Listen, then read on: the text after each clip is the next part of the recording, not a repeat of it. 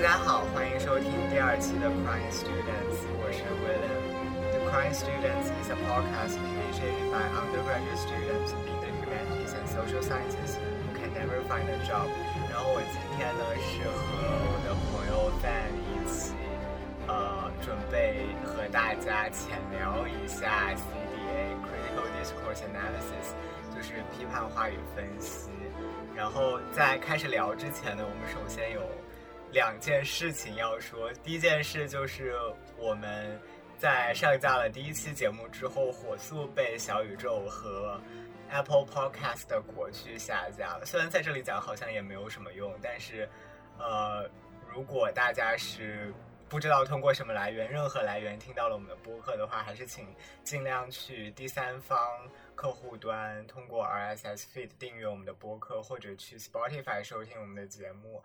嗯，第三方客户端的话，比如 Pocket Cast、Google Podcast 或者 Castro 都是呃比较好用的客户端。第二件事呢，就是我们觉得呃今天可以讲的稍微轻松一点，所以请来了 Fan。然后我们想今天。整个播客的结构呢，就是前半部分我们稍微介绍一下，浅浅非常浅的浅浅介绍一下 CDA 的理论，然后后半部分就开始进行一些趣味论文分享。对，所以大概是这样的一个结构哦。就是 Fan，你要不要跟大家打个招呼？Hello，大家好，我是 Sam，William 的朋友。OK，好的。然后我们可以首先来聊一下，我觉得可以从一个比较轻松的话题开始吧，就是你最开始接触到 CDA 是看了哪篇文章？是上课吗？还是在论文里读到的？我最开始接触 CDA，其实就是看了那篇我今天打算讲的文章。啊。对，因为我觉得也也很有趣，就是 CDA 作为一个 originally 被语言学这个学科生产出来的批判理论，然后现在已经被超级广泛的运用了。然后比如说很多传播学的学者，就你很多时候去搜 CDA，看到那些在用 CDA 做研究的学者，可能是传播学的，可能是社会学的，可能是政治学的。呃，而且政治学的里面，我自己观察到的现象是，做海外中国研究的人用 CDA 做的偏多，这个还挺 shocking 的。就是我没有想到他们会用 CDA 做，呃，然后甚至我之前看到一个学长，他是在他是学历史学，然后是在做亚洲历史，好像是南亚历史，然后他也是在用 CDA 去。我没有细读他的论文，但是大概是在用 CDA 去解读大英帝国对南亚的殖民时期留下的 official documents，就简直让我就是 blowing out my mind。我觉得这怎么这也可以做？因为可能我们在。就是我们的学科背景接触到的 CDA 是一个比较 contemporary 的事情嘛，呃，除非用 DHA，就是 Discourse Historical Approach，这是我们之后会讲到，应该会稍微浅聊一下的。呃，除此之外，好像我们平时接触到的 CDA 用的语料都是非常 contemporary 的语料，对，所以哦，刚才讲到那个为什么看他们做。呃，political science 的人做 contemporary China political science 的人用 CDA，我会觉得特别震惊，是因为好吧，我觉得他们也没有呃在自己的 report 或者论文里面直说他们是用 CDA 作为方法，但是他们做的事情就是非常 CDA 的，因为我觉得。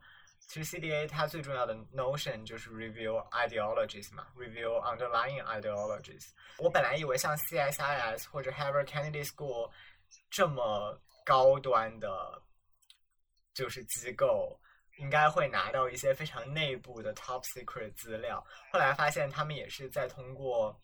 中国的，比如说政府新闻办啊、press office 这些 release 的这些材料，然后再逐字逐句的做 CDA。就比如说，如果如果某个文件里面写要大力发展，呃，要要写要坚持发展，要写持续推动，这是不是有什么不一样的区别？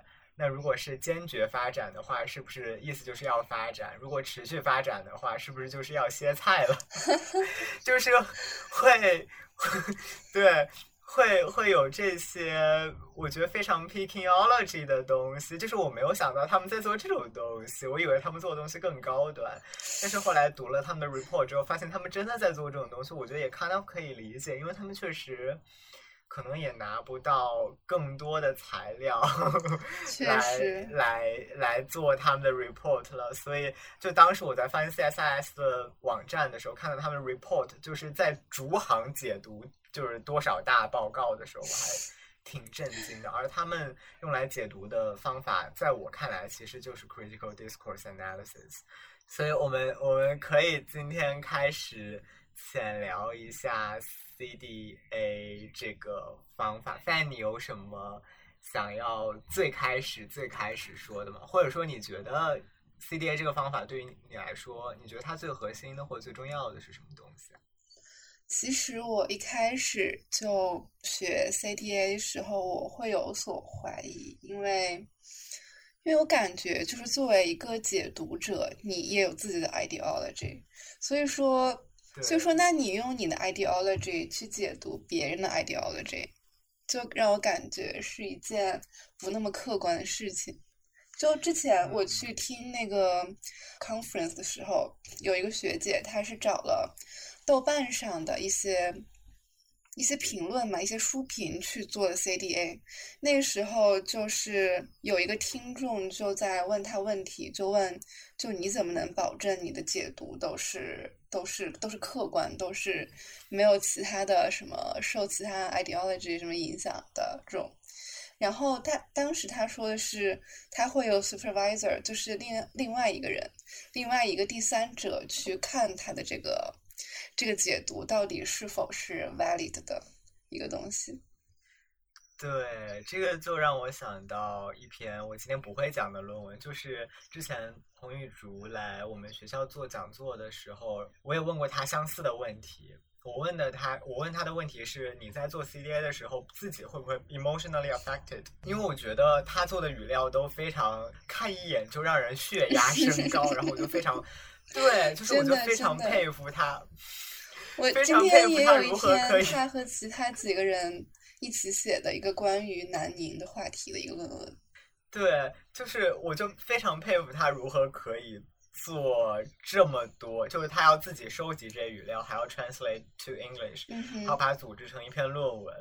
就是我在想你，他真的内心很强大呀，或者是情感上有非常充沛的支持吧。我当时在想，因为我自己做，我当时写论文也是我选的就是 CDA 作为框架嘛。然后我当时选了语料，选完了以后，我写的时候就真挺崩溃的，然后每天泪流满面。我是靠每天去读一遍那个语料，从头读到尾，然后慢慢让自己脱敏，每天泪流满面，泪流了一个星期，终于把它写完了。我会觉得这是一个非常 traumatic 的 experience，然后我就问他说：“你觉得你在写的时候会有这些感受吗？”他的回答是说：“是会有的，但是但他觉得是值得的，因为可能我们看到的这些，觉得看一眼就眼前发黑的一些令人血压升高的网络评论吧。”可能一些英语学界或者他不知道中文的人，或者不以中文作为母语的人，他们是不会如此被 emotionally affected。所以只有中国人才能解读出这种 subtle sentiment，你知道吗？就是非常微妙的心态。他就说，作为一个在英英文学界的中国学者，那么他觉得自己有 responsibility 去做这一点。我也是蛮敬佩他的吧。对，然后你刚才讲到的 subjectivity 的问题，我之前去问一个 professor，就是包括你说的那个学姐的 conference presentation，我也去听过，她在别的场合的 conference presentation，就是她那个是一个是他翻译了之后会拿给 supervisor 看，但他这个其实还不是一个特别。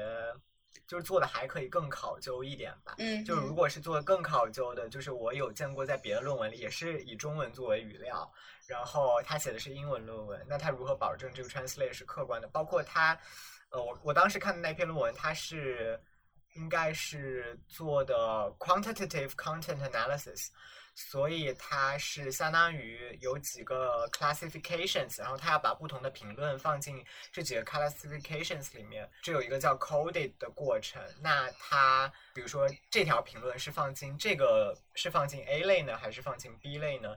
那这个东西是要一个 researcher 需要有两个 independent researcher，需要有一个 researcher 去。执行一遍这个流程，然后一个 independent researcher 在没有看他的结果的情况下，呃，自己执行一遍这个流程，然后双方确双方比对结果是一致的，这个才没有问题。这样。对，所以对，所以他会做的稍微考究一点，但。呃，那个学姐做的，我觉得她因为是 translation，而且她没有做定量的东西。对，她是她都她甚至没有做 corpus，她是一条一条扒的。对，真的，真的，真的好好累啊。对，她一条一条扒的，可能几千条评论吧，然后全部翻译了。天啊！就我觉得，对，这是一件非常需要毅力的事情。是，好大工作量。对。对，所以我觉得那他这个可能就不叫 cross examine。几千条不会一条一条翻译吧？应该是挑着翻译吧？他好像是，至少他写进 appendix 里的那些评论都是都是翻译了的。天啊！对，所以我觉得其实读博是一个体力活。确 实。好，我们开始，终于开始介绍一下浅浅。先介绍一下 CDA 是什么吧。说了这么久之后，说了十分钟闲聊之后，我们开始介绍一下 CDA 是什么。呃，我我讲的这部分主要是以 Fairclough 作为框架，就是 CDA 有很多个 tradition，有很多个就是 different approaches 吧。那我讲的这个主要是呃 Norman Fairclough 的 approach。那其实 Norman Fairclough 也不只有一个 approach，它。的整个理论发发生过两次转折，就是从他提出这个理论以来，所以他每一次后面的就是更新的理论都是把前面的融合了进去。对，所以在开始讲这三个就是他的理论的不同的发展阶段之前，我想先 quote 他的一段话，就是这段话在我写论文的时候。因为我自己论文也用的 CDA，然后也用的是 Fairclough 的一个 model。我自己写论文的时候，这句话真的让我非常 inspiring。Fairclough 在这个里面说，呃，critical analysis of discourse is a form of critical social analysis. Critical social analysis shows how forms of social life can damage people unnecessarily, but also how they can be changed. 这句话让我觉得。 我好像并不只是在做一个 critical analysis of the discourse，我同时也是在做 critical analysis of the whole society，所以我会觉得，就当时非常给我鼓舞，因为我做的也是当代中国研究，然后用的是非常 traumatic 的语料，我觉得是当时看到这句话的时候，真的有泪欲盈睫的感觉吧，就是他真的给给了我很多勇气和鼓舞，让我把那篇。非常有点不太好写的论文给写下去，然后最最终还拿到了一个还可以的分数。我觉得他这句话也是一个作为一个学者而言，我觉得他非常有勇气吧，因为他也在他的这个领域工作这么多年了，然后他提出了 critical discourse analysis，呃的这一个 approach，他的 approach 之后，他这么多年来一直在。不停的回应社会现实，然后通过回应社会现实去修正他的理论，然后让理论去，他非常努力的在用他的理论去介入社会现实，所以我觉得这个也是非常非常需要勇气的吧。而且他还让我想到另外一件事情，就是生产出 CDA 的学科建构，就是英文系 The School of English。它曾经是一个，它曾经是一个 cultural battlefield，它是一个文化战场。可能在六十年前，或者甚至在四十年前，在八十年代的时候，英文系一直是一个，呃，它既是社会运动的最大的策源地，也可以说是社会运动理论，我觉得是最大的集散地。真的是英文系生产出来的理论。影响了非常非常多的人和社会运动，而且可能在四十年之前，大家认为说去英文系是一件非常非常好的事情，不是今天大家看来的这样，就是在豆瓣发帖英专生怎么办的 这样一个地方。反正就是读到他的这段话的时候，呃，我一方面看到了一个非常勇敢的战斗者的姿态吧，另外一方面也是想到，包括我最近看的很多东西，《New York Times》最近发了一篇长报道，叫《The End of the English Degrees》，里面大概就在讲英文系怎么不行了，然后就是说大家可能不太觉得说英文系的理论不太能够。切入社会现实了，或者说英文系离现实太远了。包括我之前也在 Guardian 上看到，呃，英国的一些学校在关停英文系，然后可能把它并到，比如说 Cultural Studies、Cultural Analysis 这种社科的系所里面。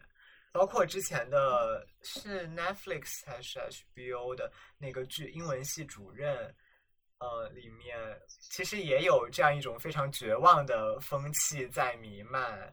其实我记得有一幕我印象很深，是那个呃，The Dean，就是那个新上任的亚裔的呃系主任，他在和一个畅销书作家，一个耶鲁毕业的老白男咆哮说：“The discipline has moved forward。我们有 eco criticism，有 affect theory，有 post feminism，post structuralism。”这所有的批判方法，但我还是觉得那一整部剧里面，它 in general 就是弥漫着一种大家都要完蛋了的氛围，就是英文系招不到学生，然后收不到钱，然后办这个戏就是在亏钱，某些 professor 的讲义三十年不换，然后对，就是然后再讲一些没有人愿意听个，只有两个人选他的课这些东西。哎，就是还挺感慨的吧？就是作为一个置身事内的人来讲，还挺感慨的。但是我觉得 Fairclough 呃，还是用了非常多的心力去让他的理论保持对现实的批判性。就是最新修订的 CDA 是说，他觉得 CDA 要 as dialectical reasoning。他觉得 CDA 在 review underlying ideology 的时候，他同时也是在提供 basis for action to change them。呃，Fairclough 最开始提出 CDA 的时候是在二战之后，他是以一种回应二战之后的社会运动的方式去呃提出批判话语分析这个理论的。所以那个时候他的理论的中心是对于意识形态话语的批评。有一个例子可以比较生动的诠释他的第一波的 CDA 理论吧，就是他提出的这个关于 economic growth 经济增长的这种修辞，就是在二战之后，大家有一种 recovery 的氛围嘛，大家就说要如何 overcoming the crisis，如何 return to economic growth。当时 Fairclough 就批判说。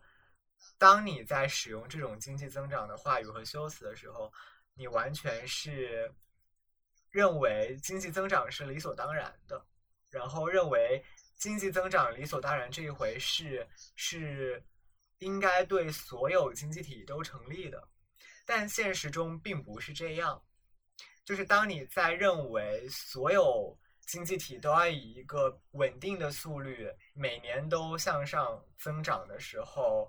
这实际上是你默认了资本主义同化了世界，因为只有一一个 capitalist economy 才需要呃持续的增长，这是因为资本的本质它需要不断的增值。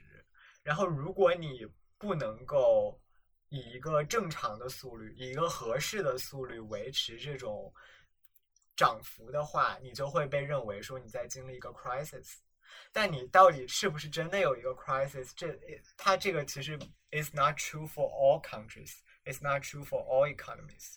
它在这个里面就说，我们为什么会认为说这种经济增长的话语是可以被 taken for granted 的？我们为什么认为它可以是理所当然的呢？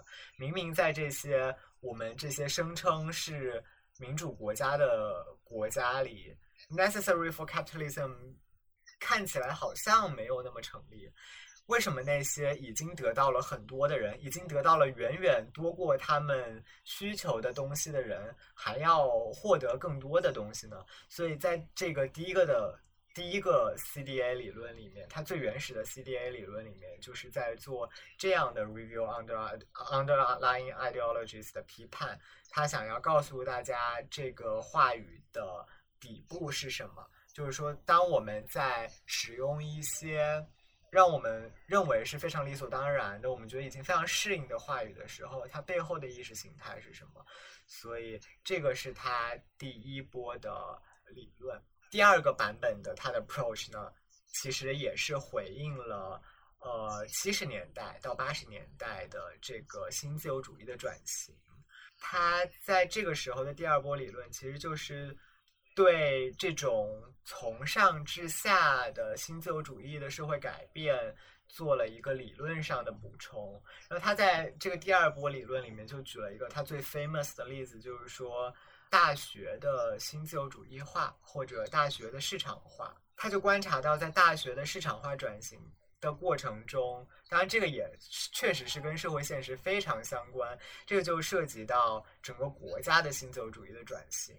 减少对于大学的 public funding，以至于至今美国的很多州立大学，我之前还读到一篇文章，应该是 Arizona State University，他们现在已经百分之百，它虽然是一个 state university，理论上来说是一个公立大学，但是它已经完全好像说只从州拿百分之三十五还是更少的拨款，剩下的全部都是 independently run，就是它像一个企业一样。去赚各种地方赚钱，包括他的股权的持有，他长期的投资，这些可以帮学生赚钱。然后我之前还读到一个，嗯，论文，那要不要要不要让学生加入校董会啊？既然 他那么多的经费都来自于学生交的钱，我觉得说的很对。我不知道现在校董会里面是不是可以有 SU 的。representative，对，然后我另外读的一篇论文就是讲 Yale，就是说 Yale 这个学校已经可以是 Yale 还是 Princeton 来着？应该是 Princeton，因为 Princeton 比较小。就说 Princeton 这个学校已经可以从现在开始给所有他录取的学生免学费，并且他不用从外面收一分钱。这么富，这太富了。他可以永远持续下去，因为他的。基金池里面的钱已经多到，他可以通过这个投资每年获得的利润就可以满足他学校所有的研究支出、付教职工的钱、学生的学费，全部可以 cover。只只要 Princeton 开心，他们完全可以给所有学生免学费。Yeah, that's how rich they are, basically. Fairclough 就就说，在这个大学的市场化过程中，就出现了一种。Discursive process，当一个大学在现实中变得越来越像一个需要盈利来养活自己的企业的时候，它的所有的话语也会发生一个对应的改变，就是呃，市场化的大学让他们的大学内部在高等教育内部所产生的话语也更加。有更加多的新自由主义的元素了，然后它听起来也更像一个 private corporation 了。就比如说一些学校的这个可能是有负责 public relation 的 office 吧，嗯，然后有可能我之前还看到某个学校有负责什么 visual visuality identity 的 office。大概就是意思就是要管住他的这个校徽，就是他 专门有一个 office 授权谁可以用我的校徽，但是一个非常有名的学校。对，谁可以用我的校徽，谁可以把我的校徽放在海报上，谁不可以。然后对，然后包括还有什么 communication and marketing office，像这种名称，它本身都是高度私营企业化。嗯，然后第三波的 change 呢，也是。呃，它对于现实的变化做出了一个改变，所以第三个版本的呃 CDA 的理论是补充了对于二零零七年的 financial crisis 以来的这种 struggle 的这种话语的一种回应吧。他在这个里面就呃强调他的 CDA 理论在最新的版本里面有一个 argumentative turn，它 incorporates argumentation theory into CDA。这个就是更加强调我们之前讲的 discourse as social action 或者 speech as social action，嗯，就是说，当一个当你说某句话的时候，首先，首先在最开始版本的 CDA 里面，我们就已经说了，呃，说 language represents reality 或者 a discourse represents reality 是，嗯。不太准确的一个更准确的讲法，其实是 discourse reconstructs reality，因为你去选择用什么搭建这个话语的过程，就是你在选择了一些你要讲的事情的时候，同时就忽略了一些事情。嗯，那这你整个形成你的 narrative 的过程，就是一个非常 highly selective 的过程。那你本身就是一个 storytelling 的过程，所以。你其实是在 reconstructing reality。那在它的最新的版本里面，它就强调说，已经不只是 reconstructing reality 这么简单了，而且，比如说在 Trump 发表一些在 Twitter 上发表一些煽动性演讲的时候，他的 followers 真的会去攻击国会大厦，他会对现实有如此直接的影响。嗯。所以，discourse 不仅是 may have constructive effects on social reality，而且它真的可以做到了。我们最新版本的 CDA 理论就是要 show how it can do so，how discourse can be used for or against acting in certain ways。 所以这是他的最新的一个理论吧。所以我觉得这三次转向，就他最开始是回应二战之后的一个非常大的一个思想资源的一个井喷期，然后是七十年代的新自由主义的转型，它的余波一直持续到现在，然后是二零零七年以来的这个金融危机，全球性的金融危机，可以看出来 Fairclough 的 CDA 理论。非常非常回应社会现实吧。其实我还非常，因为你知道吗？Fairclough 有一个汉名，他有一个，他来北大留学过。哦，他叫什么？我忘记了。我不确定他会不会中文，他好像会中文，要手动查一下吗？现在？没事，我觉得就大家可以自己去搜 Fairclough，他他有一个中文名字，就是非常本土的一个中文名字。呃，我不确定他会多少中文，应该多少会一点吧。呃，但是我想说，就是我觉得他既然接触到了中国的社会现实，我还挺期待说他在，比如说一九年之后会有怎样的新的对理论的变化。因为比如说 COVID 以来，我们也观察到了非常多的这种 discourse 上的。可以说是 battle 吧，而且是非常激烈的 battle。然后，比如说我们最开始可以看到，就是阿甘本的那些批评啊，然后最后大家很多人反驳阿甘本啊，然后最后发现阿甘本好像又是对的呀，就是因为阿甘本留下来的那一套，就是福柯留下来的那一些思想资源都是。在二战的基础上，对纳粹、对大屠杀的这些、对集中营的这些反思，那它能不能在呃一九年、二零年的情况下被用于一个生物医学的危机？其实是我觉得是缺乏 contextualization，也缺乏 consideration 的。嗯，所以我还蛮期待说 Fairclough 在经历了这样一轮非常剧烈的。变革之后，他会对他的 CDA approach 做出哪些新的 modify？呃，我还挺期待的吧。当然，我可能学术出版也确实要呃一些时间，而且我们也不能指望一个人一直就是非常高高效的发文章，对吧？Fairclough has done 他的 best，就是他已经做了他所有能做的吧。所以我我在最后要。就是再引一下他在《The ruler chand book of Critical Discourse Analysis》的最开始写的一句话，我觉得是非常给人勇气的一句话。我要用英文念，用原文念出来分享给大家。他说：“Academic critique alone cannot change reality.”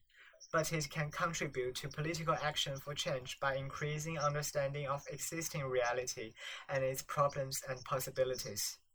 Better understanding requires better explanations. CDA offers better explanatory understanding of relations between discourse and other components of social life. 这又回到我们之前说的英文系衰落的这个问题。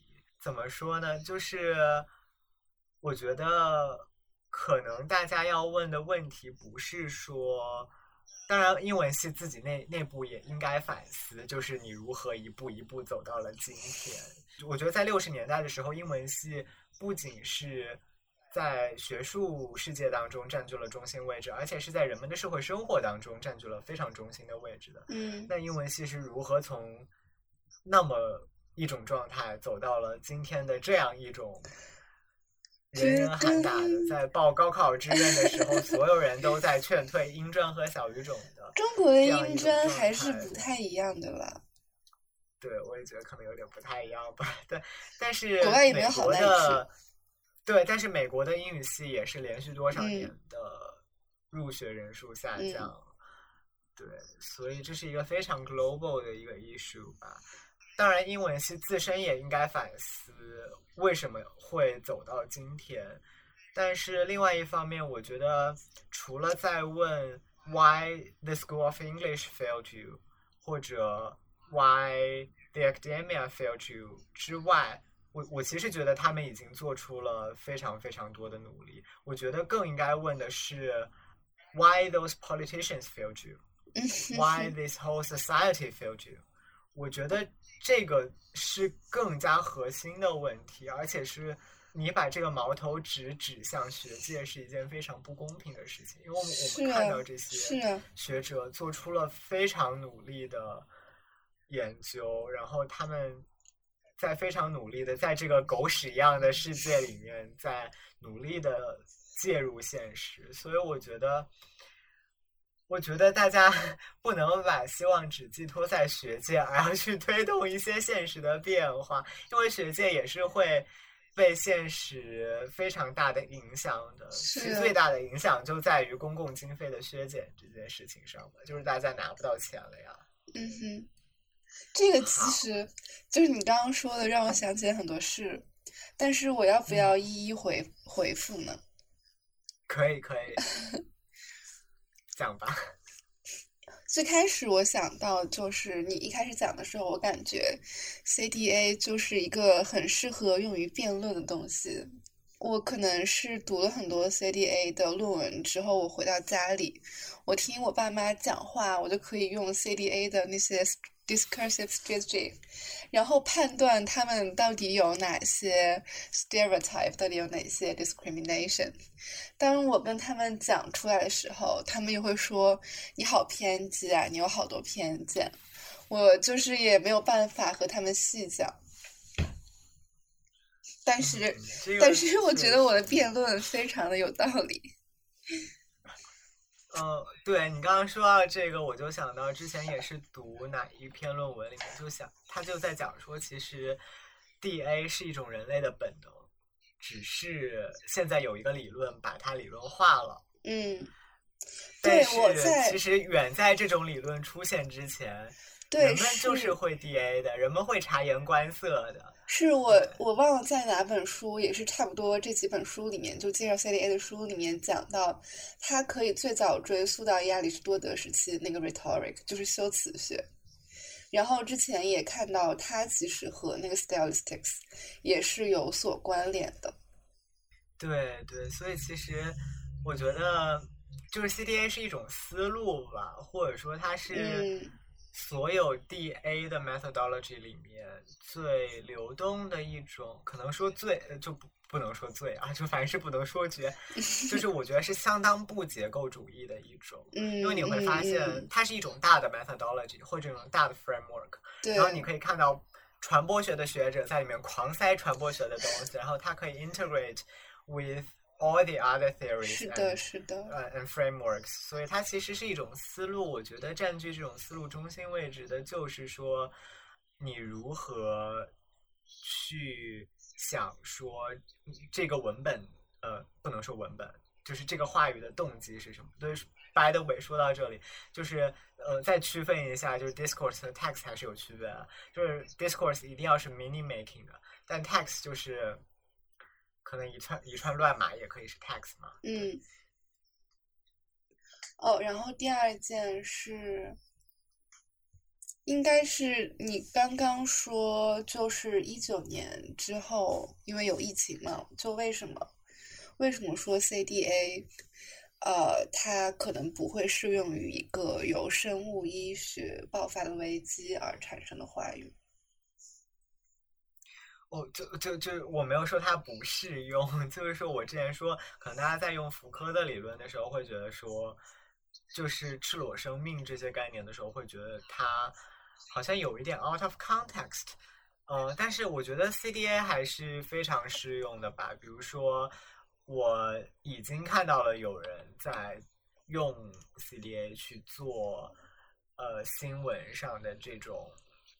Discursive patterns 的这种研究，而且我觉得很多人他其实，呃，可能他们的学科背景没有告诉他们 CDA 是什么，但是我觉得，呃，in general 人文就是人文学科的学生应该会对这种话语有一种敏感性吧。我发现还是有很多人注意到了，比如说 war metaphor，嗯。关于战争的这种隐喻，这种其实 CDA 还是一直很适用的吧。但我还是比较期待说，看 Fair Fairclough 或者其他的学者能不能呃提出一些更加新的修正，让我们有一家有一个更新的 emphasize 吧。嗯。然后你有讲到说，他一开始 Fairclough 他是想去进行一些二战之后的。批判性分析，我之前看到那个 discourse historical approach，还有包括那个 social cognitive approach，他们两个好像都是，我不记得那个 social cognitive approach 到底是怎么发源的，但是 DHA 应该也是一开始就是用作分析移民问题，呃，也有就是荷兰、德国。那边的一些就是种族问题，好像应该是这两个人 r a c e l 还有那个 w o d a k 他在那本书里也用 DHA 去分析了纳粹的一些一些 discourse。对，DHA 应该是就 discourse historical approach，最开始应该是。W o r d a k 用来做难民问题的，好像是做加拿大难民还是欧洲什么国家难民问题的。对我当时看这个还有一点印象。然后 social cognitive approach 就是 Van Dyck 的这个 approach，它其实是一个，就不是说所有。做 social cognitive 的都是用这个 model 来做，但很多人是用 triangle of discourse cognition and society，就是这个三角吧，话语、认知和社会的三角这个模型来做的。对，然后它其实更多的是在讲 social inclusion and exclusion。我待会儿有篇论文会讲到这个，是一篇非常精彩的论文。呃，还有 Van Leuven 的这个 approach，就是它更多的是。在做视觉的东西，就是他把 systematic functional grammar 用到分，对对对，用到对视觉的分析里面去讲说 visual devices，哦，the role that visual devices play in constructing discourses。所以 Van Leuven 是这样的一种，我觉得有一点像，可能比较 multi-model 的 approach 吧，但它也是。Highly critical 的，对，所以所以也有人把它归作一种 CDA 的 approach。所以其实这些概念都是满天飞的，就是大家可以不用太不用太去考究它的类型学，因为我发现很多人在写 literature review 的时候，就是东拉一篇西拉一篇就过来用就好了。对，好像也没有人去做它的考据啊什么的。哦，不过还是他们也有人是因为因为 DHA 它里面的一些呃 referential strategy 之类的，它其实是就是借鉴了 Van Leeuwen 的那些 discursive strategy，然后把他们做做了一些调整和改变。就是我觉得在 CDA 的大 framework、大 methodology 之下，这所有的概念或者理论都是。都挺流动的，确实。其实有时候我就这么流动，就我写论文反而不知道该从哪里写。是这样的，所以，所以我当时写论文的时候，我选的是一个非常在所有非常不结构主义的 approach 里面，我选了最结构主义的一种，嗯就是 Fairclough 的 three dimensional model。就是他把一整个分析的过程分成三步 ：description、interpretation 和 explanation。description 是 describe text，呃，然后 interpretation 是将 text 和 discourse practice 联系起来，explanation 是将 discourse practice 和 social cultural practice 联系起来。这这就让他的呃 model 分成了三三个维度，就是 textual、discursive and social cultural。所以我就选了一个。可以让我 有定下来的 pattern 的 model 开始写吧，但其实你去看是这样的，就是我们学科出来的人可能会更加写东西更结构主义一点，因为我看很多传播学学者发的论文，他们就是没有这种，没有说每做一个 case studies 我都先写什么，再写什么，再写什么，然后下下一段我还先写这个，再写这个，再写这个，好像有一个流程要走，他们就没有这种流程要走，好像是。这个不过这个跟怎么说呢？我我感觉跟不同国家的学术传统也不一样。因为我之前有一个学长就跟我说过，呃，当时跟我吐槽啦，说某一篇论文，说他这个在做的事儿呢，就是在做 CDA 的事儿。但是他整个 methodology 里面也没有说他是在做 CDA，然后他说他说你你你你你都不用这个框架来分析，你连这框架都没有，那不是你想说什么就说什么。然后我觉得怎么说呢？可能是不同学科就有不同的 approach 吧。就是比如说在我的 found 呃 foundation year 的时候，我的 tutor 也会提醒我说，你在写论文的时候你要看清楚。你要引的这个论文，它到底是哪个领域的人写的？因为我当时是写，呃，和 cognition 相关的一个主题，所以呃，psychology 的也来写，linguistics 的也来写，communication 的也来写，呃，sociology 的也来写。嗯，他说。每个学科其实当然都会写到这个题目，但是每个学科都会有自己不同的 approach，甚至每个学科，甚至 linguistics 和和 psychology 对于 cognition 的 definition 都不一样，都不完全一样。所以你要 focus，你要确保你自己选的 source 是一个 qualified source，是一个 valid source，是一个 useful source。呃，在实际的论文写作中，确实这一点还是挺要注意的吧。但我们今天只是趣味论文分享而已，所以就就无所谓。你可以，你还有什么补充的吗？就是在理论的层面。嗯，后来我就是在写完那个论文之后，又看了一个不是很主流的 CDA approach。他是把那个 cognitive science 和 CDA 就更加紧密的结合了一下，但是就我目前，其实我他他用了很多就是 cognitive science 里面的模型，就是有什么呃什么眼球模型，还有什么各种一些看不懂的模型，对。所以感觉这是一个原因，让它和主流 CDA 不是那么接近。它其实，呃，是用一个叫做进化心理学的东西去解释 CDA 的原因。就是他说，人类在进化的过程中，就大脑会形成很多模块。然后每一个模块就负责不同的东西。就是在人类进化过程中，你这个比如说 discrimination 和呃 in group out group 都是你一个习得的一个东西。确实，我待会儿有一篇论文是用 social cognitive 做的，它的 literature review 里面也写到了这一点，就是关于就是 cognition 的两个层面吧，一个是在个人的层面上。你自己的 experience 如何影响你的认知，以及当然这两个层面是互动的，以及 social memory 所谓的社会记忆，它如何既塑造你个人，也塑造你的认知吧？嗯，对。好，那接下来我们就开始进入这个趣味论文分享环节，然后我们将会以我一篇。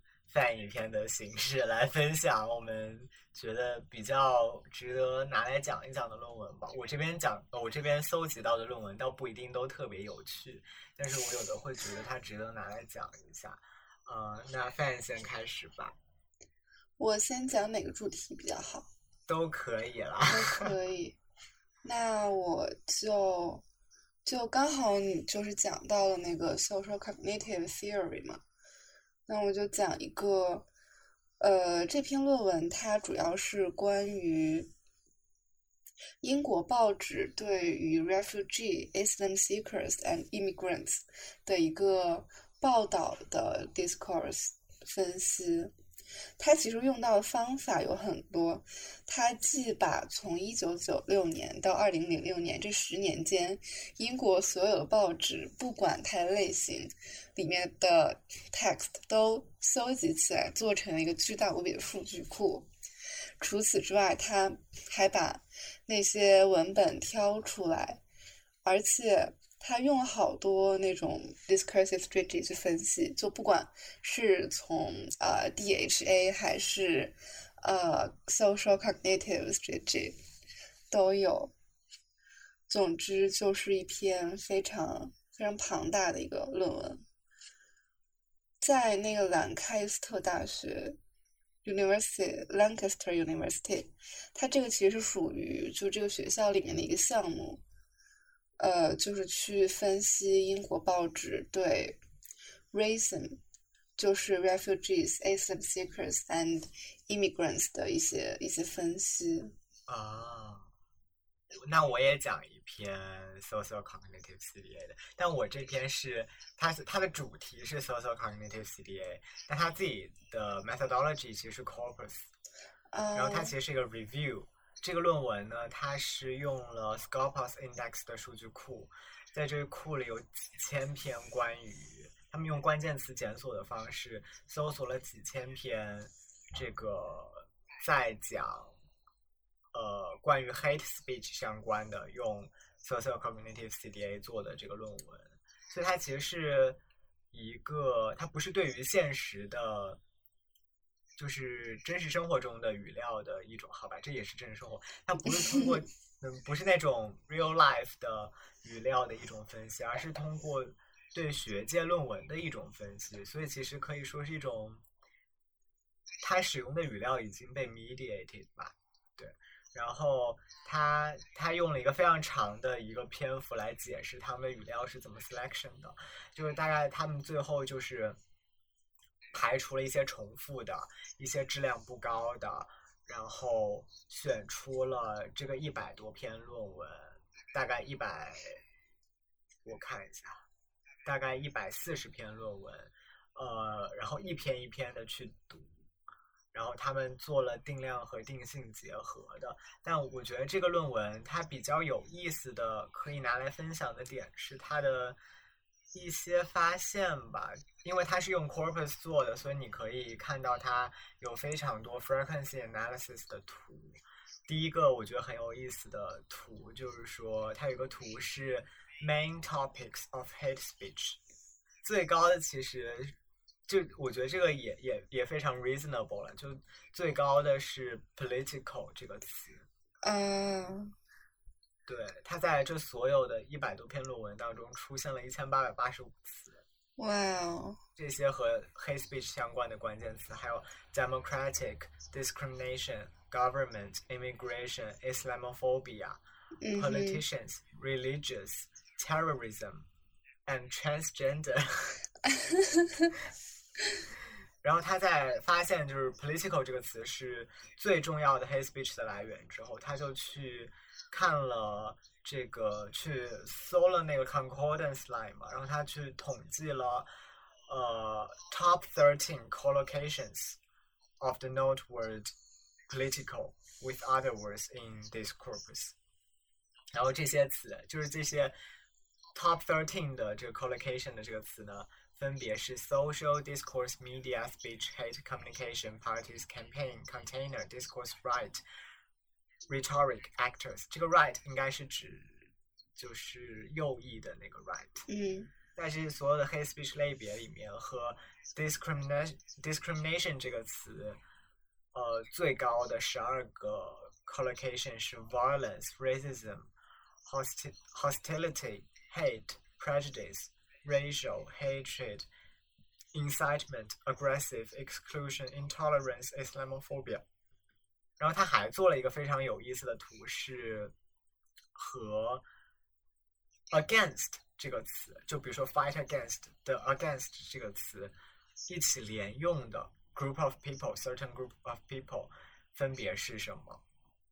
最呃 collocation 最高的有这些词：Muslims、women、church、ethnic、media、Catholic、racism、immigrants、minorities、journalists、migrants、Jews、government、refugees。所以你可以就是从这些词广窥很多东西吧。你看这里面有 Muslims、Jews、Islam，就是这些，我觉得是广受歧视的一些社会群体吧。是的，对，我我可以所以接着讲嗯刚才那篇吗？讲嗯，这篇你刚刚不是说有很多就是饱受歧视的一些一些群体，比如说 refugees 和 asylum seekers，嗯。嗯，他们就是这个 Lancaster University 他做的这个项目就是关于呃这些群体的，这个项目名字就叫 RACIM Project，就是啊。R A S I M。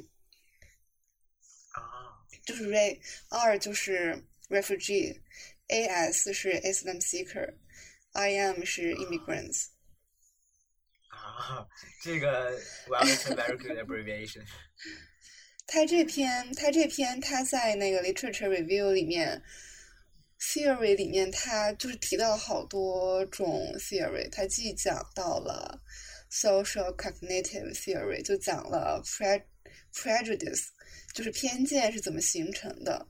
他就是扒了一个 Van Dyck 的一个图，就说 discourse 它就会产生一种 interpretation 的 decoding，然后这个 decoding 它就会形成一个 prejudice，prejudice 又导致了一种 production decoding，啊、encoding，就是就是把这个 prejudice 再重新的编入这个 discourse 里面，是这样，有有懂吗？ Sounds super complicated。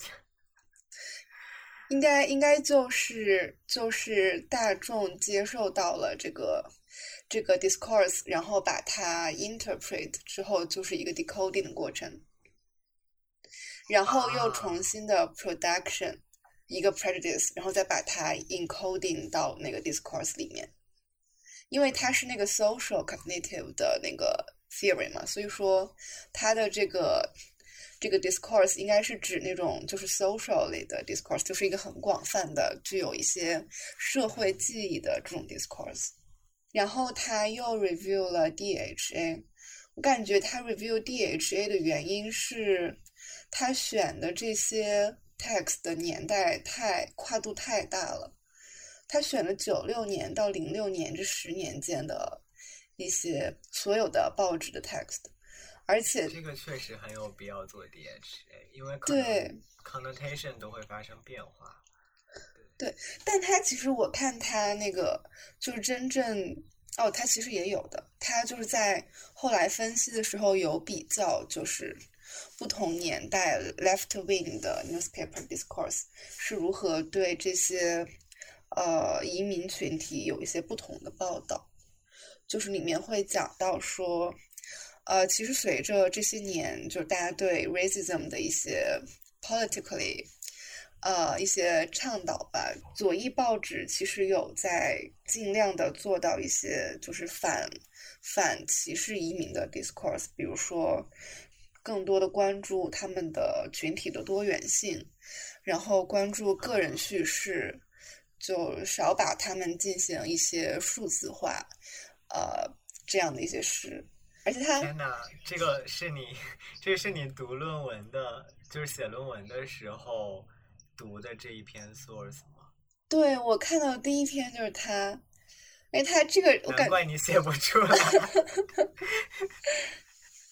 而且，哎，他真的非常非常大的一篇论文，他还把他所有呃找到的从九六年到到一到零零六年这十年间的时间分成了五个阶段，就是不同阶段他列了不同的 world events。就是就是很很 history 了，所以我感觉这篇论文就是，如果大家对对 refugee 英国 newspaper 对 refugee 的报道有有感兴趣的话，可以从它开始，就是有一个比较宏观的了解。Interesting，哇，你你这个论文视角好大，真的真的，嗯。好，那我接下来就要分享一篇这个论文。哦，我上一篇是不是忘记说题目了啊？但无所谓了，我可以放到 show show notes 里面。嗯哼。然后，那我接下来这一篇论文呢，就是它本身是一篇非常平平无奇的论文，它叫《The Clash of Rights: A Critical Analysis of News Discourse on Human Rights in the United States and China》。这是一个。在美国读博的，然后之后在美国任教的一个中国学者写的吧，然后他就写了一些非常，我会觉得，当然这篇论文是在我看一下，好像是零六年发的，零七年发的，呃，我会觉得在今天看这个论文，就是会觉得，哦，这也能发呀。他就是做了 New York Times 和 People's Daily 的一个 discourse 的对比分析，然后他用的是 Van Dyck 的。呃，approach 吧，就是 follow 的是他的 tradition，所以他的整个 methodology 里面就写的是他要，呃，他要 emphasize 的是 discourse 的 persuasive function，然后 how this persuasive function，呃 was materialized and actualized through forms, meanings and actions。 那么他就是 identify 了 New York Times 里面的 discourse 就是 evil communist government。然后，呃，universal human rights，在 People's Daily 里面就是 in internal affairs 和 developmental rights，所以就是这种东西，我们今天看到会觉得非常平平无奇。但是我觉得我选这一篇论文，是我观察到一个很有意思的现象，就是有很多篇像这个的论文，但这篇可能是最早的一篇。嗯，就是此后，此后出现了非常多一些写的不怎么样的，发在非常不怎么样的期刊上的，很像这种的论文，而且都是做的《人民日报》和呃某个美国主流媒体的这种 comparative 的分析。我自己会觉得是对这篇论文进行洗稿，但是我觉得可能这篇论文在它出来的时候还是非常具有开创性的吧，因为可能那个时候零七年做这种研究的可能会稍微少一点，然后现在我觉得如果现在你想要做一篇更 relevant 的和 contemporary Chinese studies 相关的论文的话，就是人民日报已经 kind of too boring。就是我觉得你应该做观察者网，为什么？为什么？对，It's kind of more interesting，因为之前哦，这个还可以讲到一个趣事，就是“白左”这个词，在全世界的漂流，就一整个 circulation，就是“白左”这个词首先是在中文里出现嘛。然后我印象中是现在 Durham University 任教的张晨晨老师，他首先写了一篇，应该是就不是论文吧？我记得他那篇好像是一个给一个杂志写的供稿，就是在解释“白左”这个词。然后他当时就是把它就是汉语拼音 B A I Z U O 写上去了，然后再解释了这个词。就大概是在讲说，中国人觉得这些美国的自由主义左翼是所谓的 “quote unquote” 白左嘛？这个话语就瞬间被那个英文学界接收到了，然后就被 popularized 了嘛。然后呃，最近大家 新发现是说，那个支持 Trump 的非常右翼的这种美国媒体，比如说 Fox 这种媒体。他们在引用“白左”这个词，他们就是在引用。你看中国人说说你们民主党是白左，就是 他又被用于攻击。呃，民主党人，所以你就可以看到这种非常有意思的词语的回旋镖，一颗子弹正中眉心。哎，但是我我不知道那些生产出来“白左”这个词的人会怎么想，但我觉得 kind of reasonable，因为因为小粉红的政治光谱就是和 Trump 非常接近，kind of。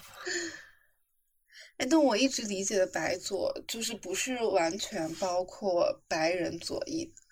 就是我理解他，对他，他不是一个，他不是一个很 literal 的词，他跟老老白男一样，都不是一个非常 literal 的词，嗯，可能代表的就是一种 imagine 我觉得一个比较善意的解释是，可能一种非常 privileged 的 progressive idea，就是可能中国人会认为 environmentalism 是白左的 cons，就是就是环境保护这些是白左议题，呃。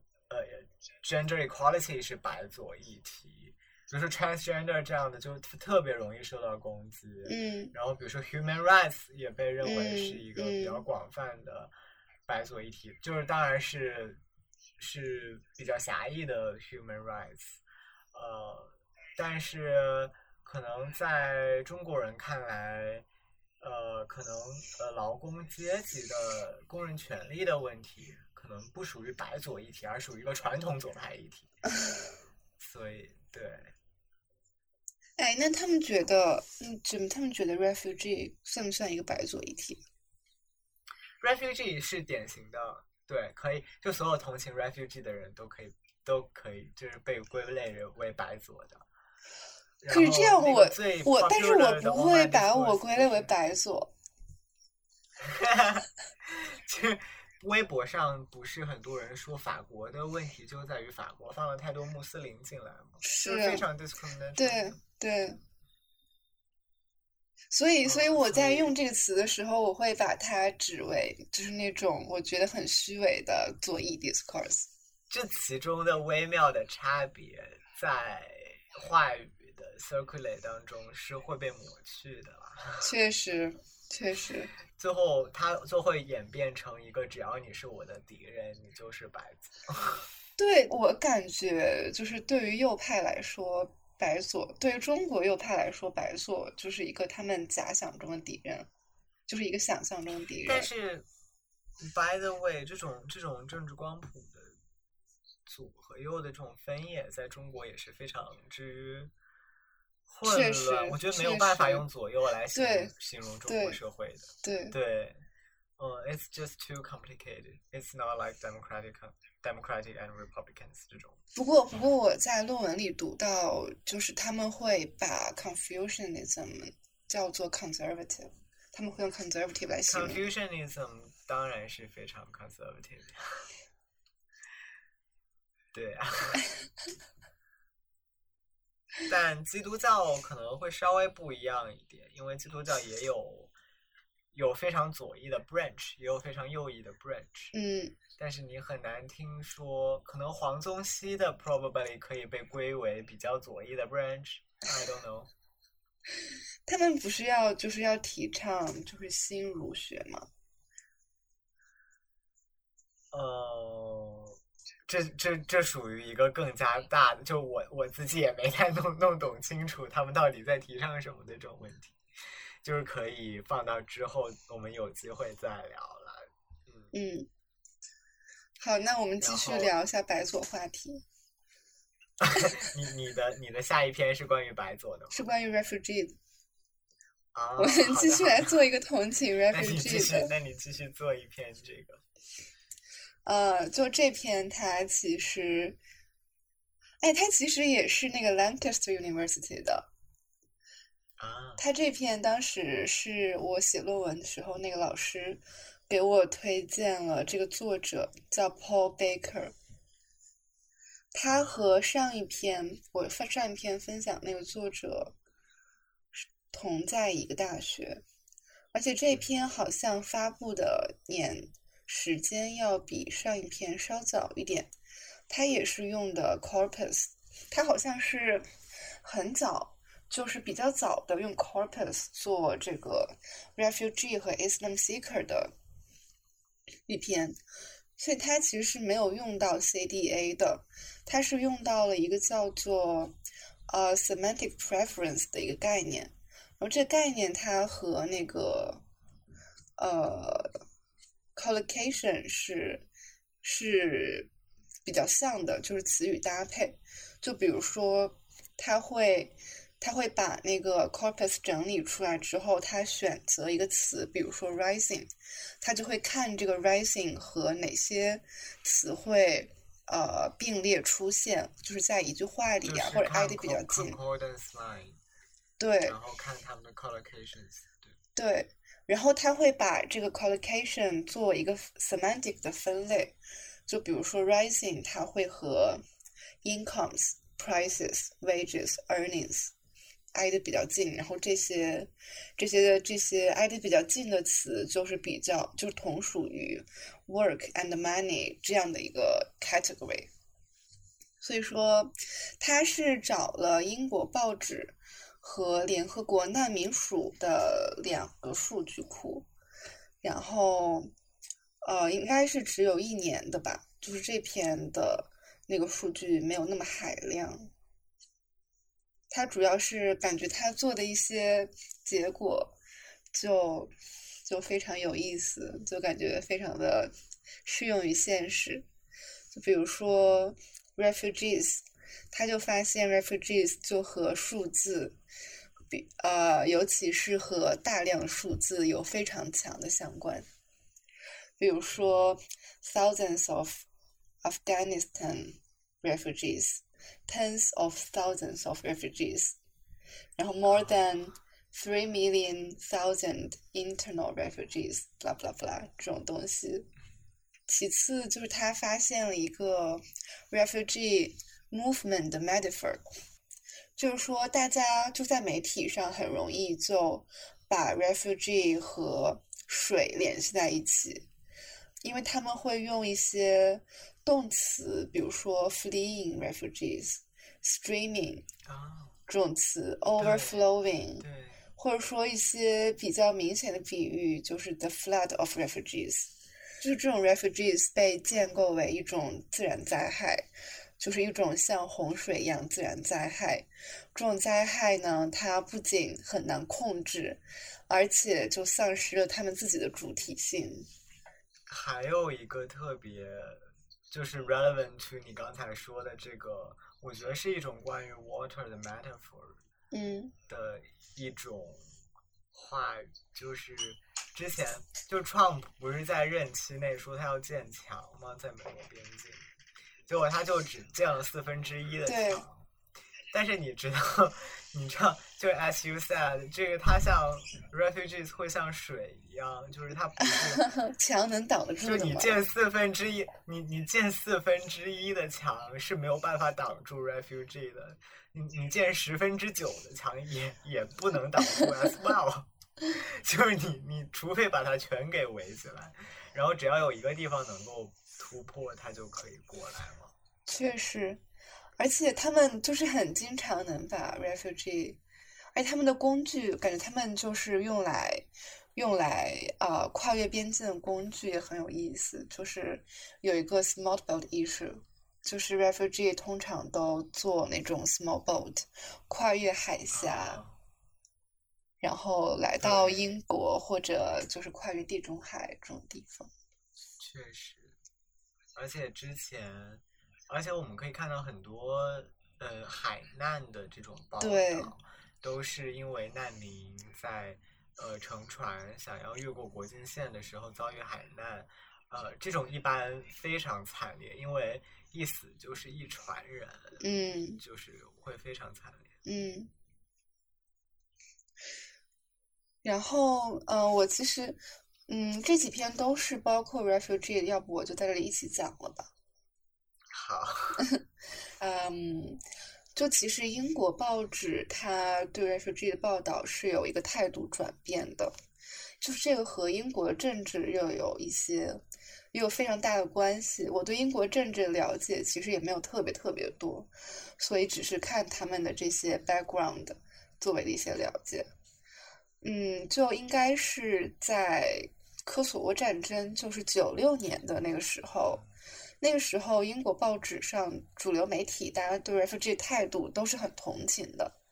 就虽然，虽然这个时候就是，呃，他们就是 refugee 也是被当做一种事情，就是被讨论、被去人性化，但是大家态度还是比较开放包容，而且当时感觉是。就是我经过我看这些这些论文的 background 推测，那个时候的政治环境应该是比较左翼的一些啊 liberalism，以及倡导一些 free movement 的这种环境。呃，但是到后来，应该还是和英国的经济本身和欧洲政治都有很大的关系吧。二零零二年有一个荷兰政客皮姆福丁。他被刺杀，他是一个呃极右的一个一个政客，他就反对呃 refugee 啊之类的，反对 free movement，他就有很多比较激进的反移民和伊斯兰恐惧的一些一些言论，然后从从这个时候开始，应该。应该也不能说从这个时候开始，但是就在这个时期，就不管是左翼还是右翼的一些报纸，他们都很 focus 在英国移民儿童的入学问题。这种反对移民的这种 discourse，它和 Islamophobia 是就是是有是有联系的。对，特别是在九幺幺，特别是在九幺幺之后，嗯，这有一个有一个 rise。对，就到二零零四年之后，他又提出了一个移民法案，然后当时还有，呃，就是马德里爆炸事件，就一系列的，呃，移民应该也不能不能完全说是移民吧，就是。和这种 Islamophobia 交杂在一起的这种大众媒体对对啊这种恐怖袭击的一些 panic 和 panic 的报道，就是大家就逐渐的就开始有了对英国政府就是移民政策的 criticism。嗯，他这篇论文是讲到零五年。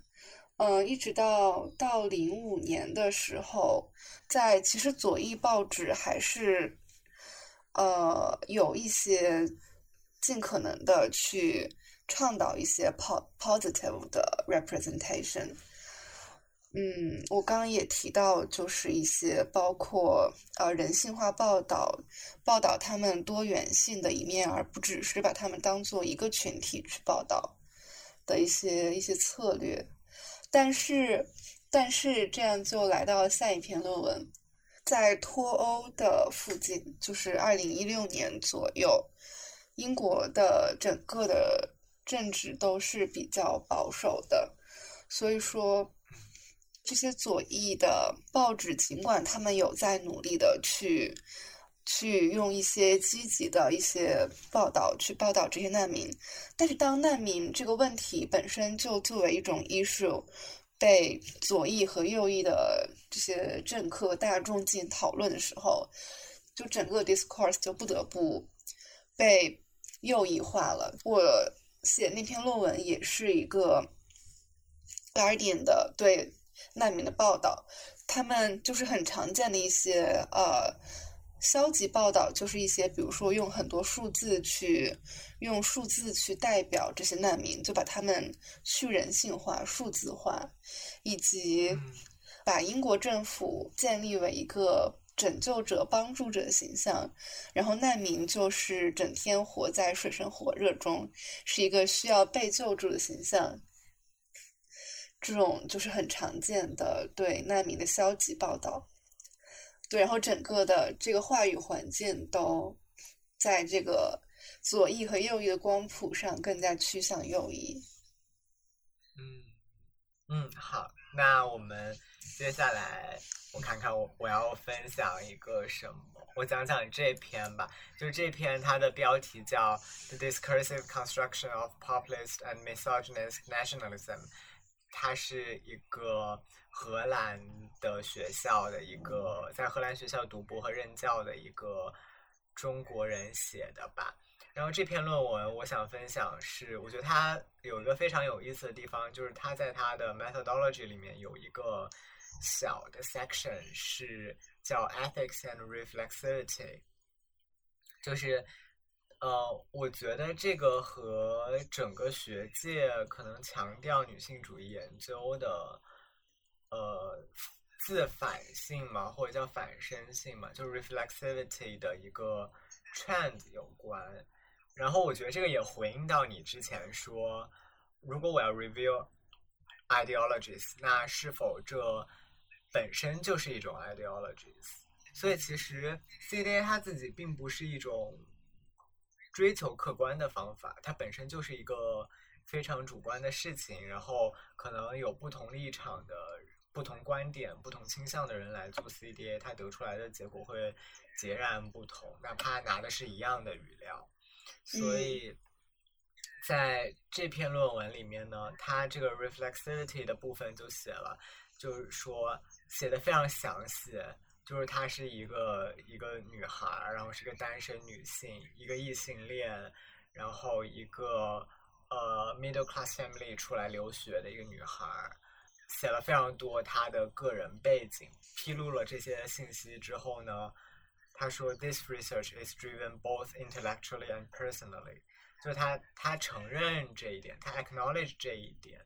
然后我觉得这是这个论文让我觉得比较有意思的地方之一。然后他在后面还写，就是说 will such motivations make me biased, quote unquote biased。” Uh, they also allow me to follow the ethics of care in, femi- in feminist research ethics, which starts with the real experience of being embedded in relationships with uneven power relations.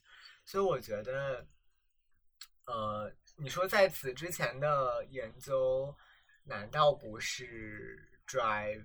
难道没有这种 personally 的因素吗？我觉得肯定有，但是我觉得去 acknowledge 这一点是，我觉得是一种进步，嗯，就是可以让你的读者知道你自己的偏向，因为你做 CDA，你不可能没有偏向，你没有意识形态，就就哪怕你就是非常反对，比如说你反对政治干预艺术，那这本身就是一种很保守主义的意识形态，所以呃，你做一切事情都是和政治和意识形态相关的，所以我觉得。去 acknowledge 这一点，会让我觉得是一个非常好的阅读体验吧。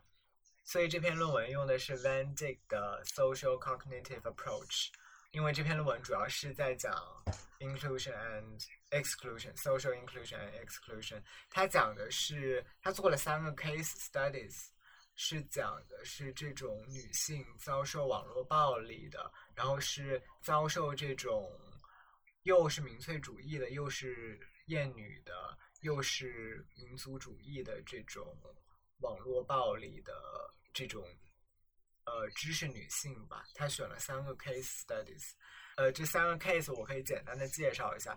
第一个，这个 Target A 这个名字都被隐去了。哦，他做了四个，对他们四个都是 female。然后这个 A 他是 bachelor's degree in a foreign country，然后他被指控是辱华和恨国 speech。他最终的结果是他被迫删除了他所有的社交软件账号，去避免这种更大范围的骚扰。这个 B 也是一个 female，她是一个 PhD candidate in China，她也是被指控为辱华 and 恨国 online speech，她被她的 PhD program 就开除了。然后这个 C，她是 master's degree in both China and a foreign country，她就是被指控了相同的 reason。这个 C 的后果就是他发了好几个道歉的文章，删除了所有的他的社交媒体账号。这个 D 是 bachelor's degree in a foreign country，被指控除了之前的之外，还被指控卖国，就是英文翻译成 sell out the motherland，就是有一种非常搞笑的效果。然后，嗯，他的 outcome 就是呃，他经历了很多次创伤体验嘛，然后被他的这个就是所遭受的骚扰。所以他就是用 CDA 去做这四个女性的 case studies，然后他就 identify 了三个 key discourse，分别是呃 the ungrateful traitor，the corrupt elite 和 the ugly slut。我们来一个一个的分析，它这里面有很多非常 insightful 的视角。我们首先来介绍它的 identify 的第一个 discourse，就是这个 ungrateful traitor 的这个，嗯，然后他在这个分析里面就讲，我们现在就 contemporary China online discourse 的一个 norm 是什么？这个 norm 就是呃 patriotism 是 unquestionable 的，它是一个 norm。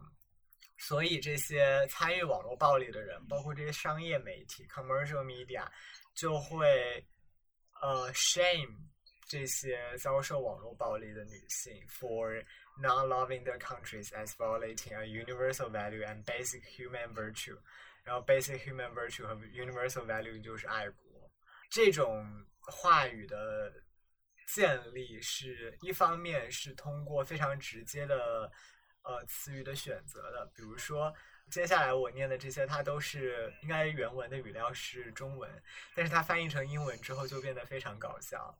就是它比如说有这种评论：“The bottom line is to loving your country。”然后比如说它会用很多这种让步的句法结构，比如说 “even if”，比如说 “we can but” 这样的转折结构或者让步结构。比如说这条评论是，呃，It is saddening to see that people smearing China and taking the opposing, uh, the opposing stance against national interest of our motherland, even if it's for the pursuit of so-called freedom。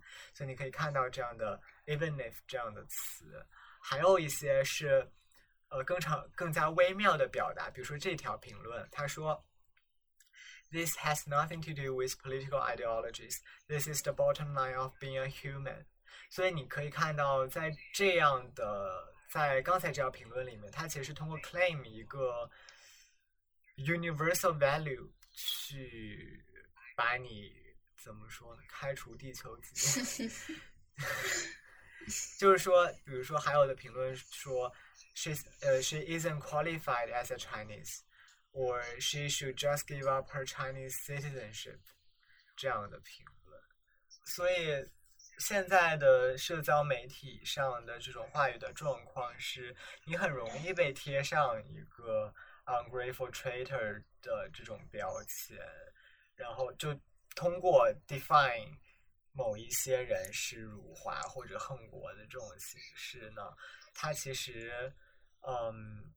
Construct 了一个对比，呃，它既是过去和将来的对比，也是中国和外国的对比。这过去和将来的对比，就经常就是 refer 到这个百年国耻 the hundred year humiliation 和这个最近的 strong China 的对比，然后就认为人们应该要感激 instead of criticizing。那么，呃。外国和中国的对比，通常是通过就是 media studies 里面可能会用到 agenda setting theory 啊这些，我会通过报道一些呃外国的 the other country 的负面新闻来实现，所以这是一个非常呃普遍的现象吧，而且还有一些评论，它是通过 name those painful historical events 来激起这种情感的反应或者一种民族的情绪。我觉得它很难说是激起一种民族主义，其实很多时候是一种民族情感。呃，比如说这条评论，他就讲到了这些可能是战士吧，so many soldiers froze to death and their bodies were just left in the in the snow-covered ground. Uh, they they sacrificed their lives for the country and the people. 嗯，然后这底下说的应该是关于南中国海的评论，然后他说：“It is not easy for China to achieve what we have today. We must be thankful for the lives and blood that countless national heroes sacrificed.”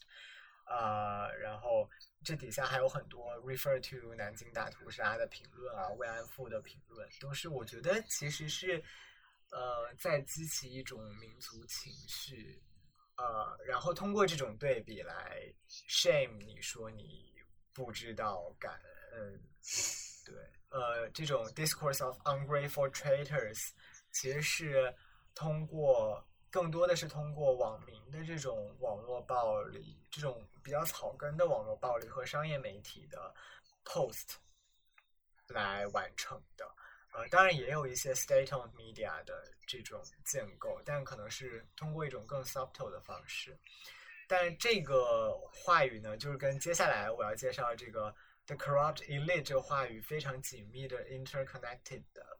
呃，corrupted elite 就是在讲说，呃，这些人，特别是这些 intellectual women 吧，他们被认为是更加有资源的一群人，他们被认为是，如果是在国内读了大学呢，他们就认为是被认为是浪费了国家资源，浪费了纳税人的钱，所以他们就被指控的有污点吧，就是不道德的，然后还可能会潜在的对中国社会造成伤害。有一条评论就直接说，How much of the taxpayers' money did she waste？呃，然后。